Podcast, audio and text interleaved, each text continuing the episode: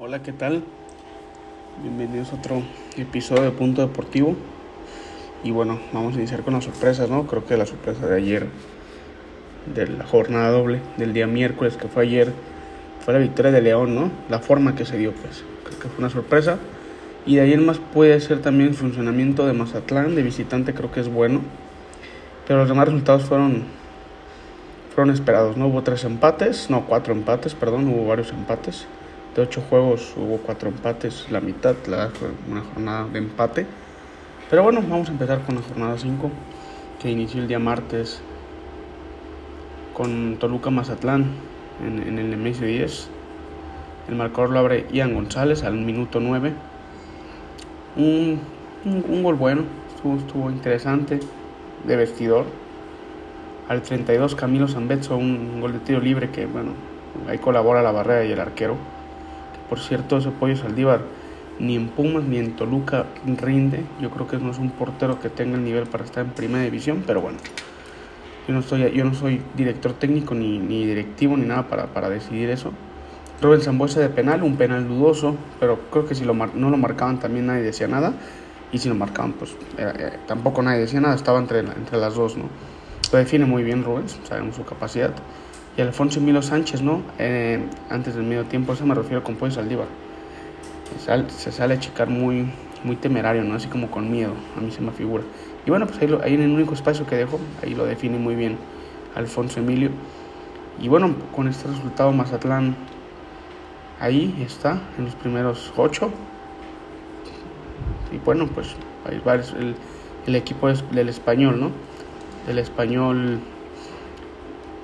y bueno, vamos viendo ahí que no, no estuvo en San José por, por motivos que nació su hijo. Uno, tuvo un hijo, pues, no, y no fue por eso.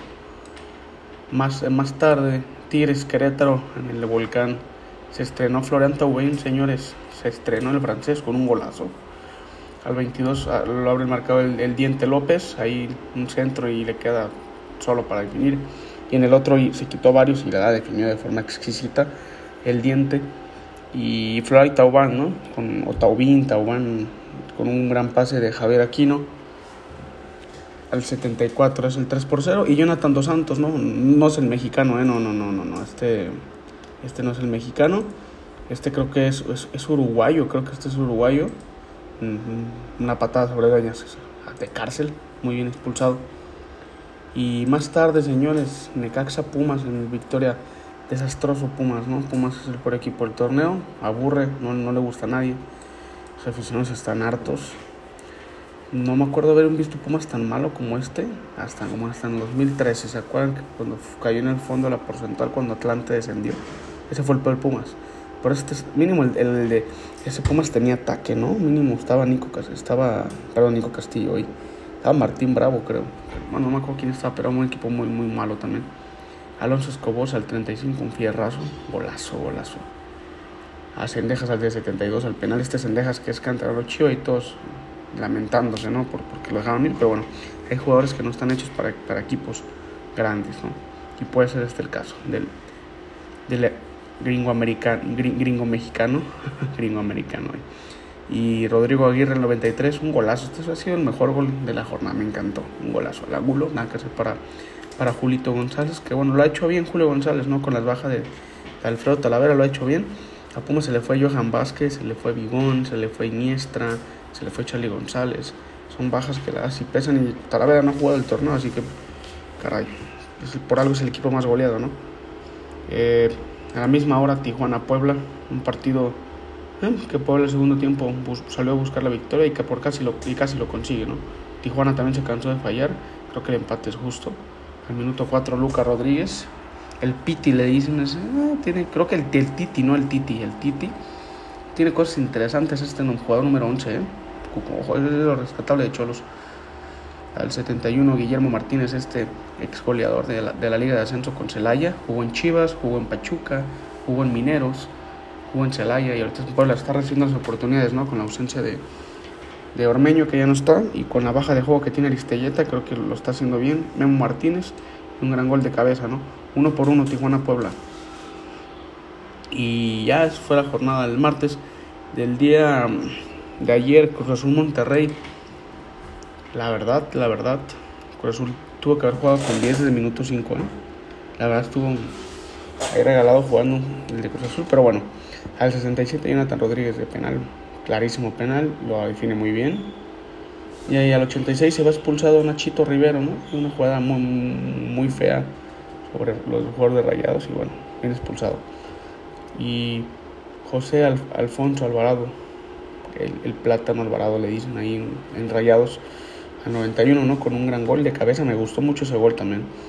Y bueno, con ese el empate creo que los dos equipos se van a enfrentar también en un mes más o menos por la CONCACAF. Creo que los dos equipos jugaron bien, fue un partido interesante.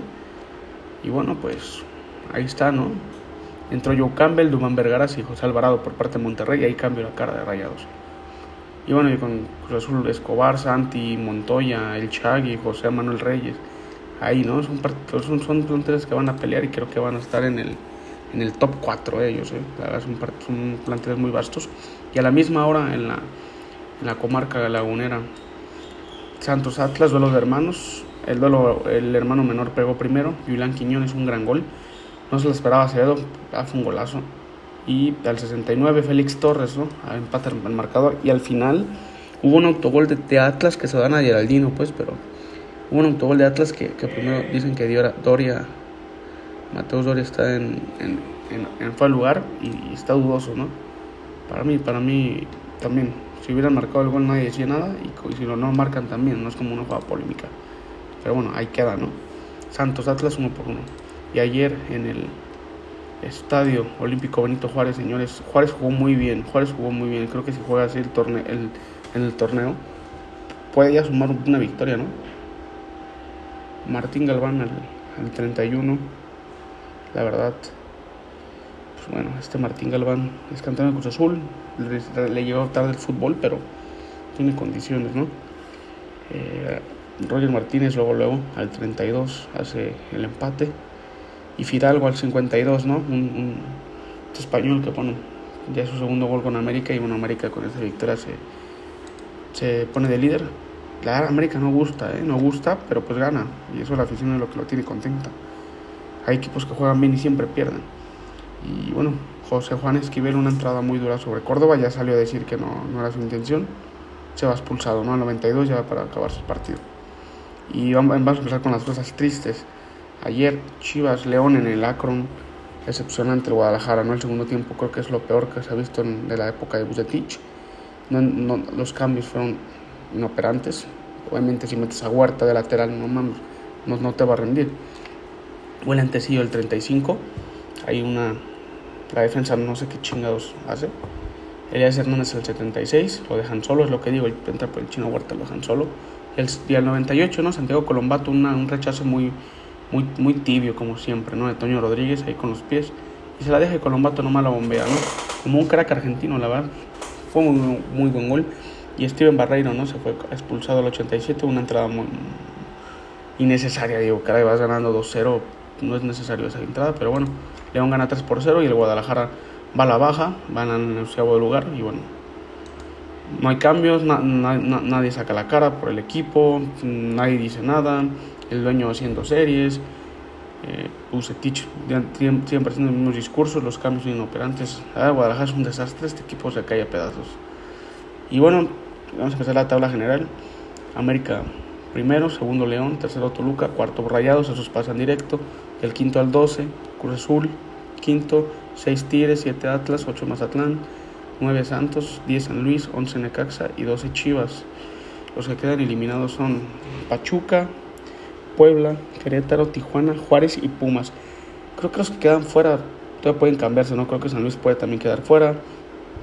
Eh, puede estar adentro Pachuca, Juárez, creo, que ahí están, pero por lo que es lo que es Pumas, Tijuana y, Puebla, lo que se ha visto, creo que sí están para estar afuera, ¿no? Vamos viendo qué, qué sucede.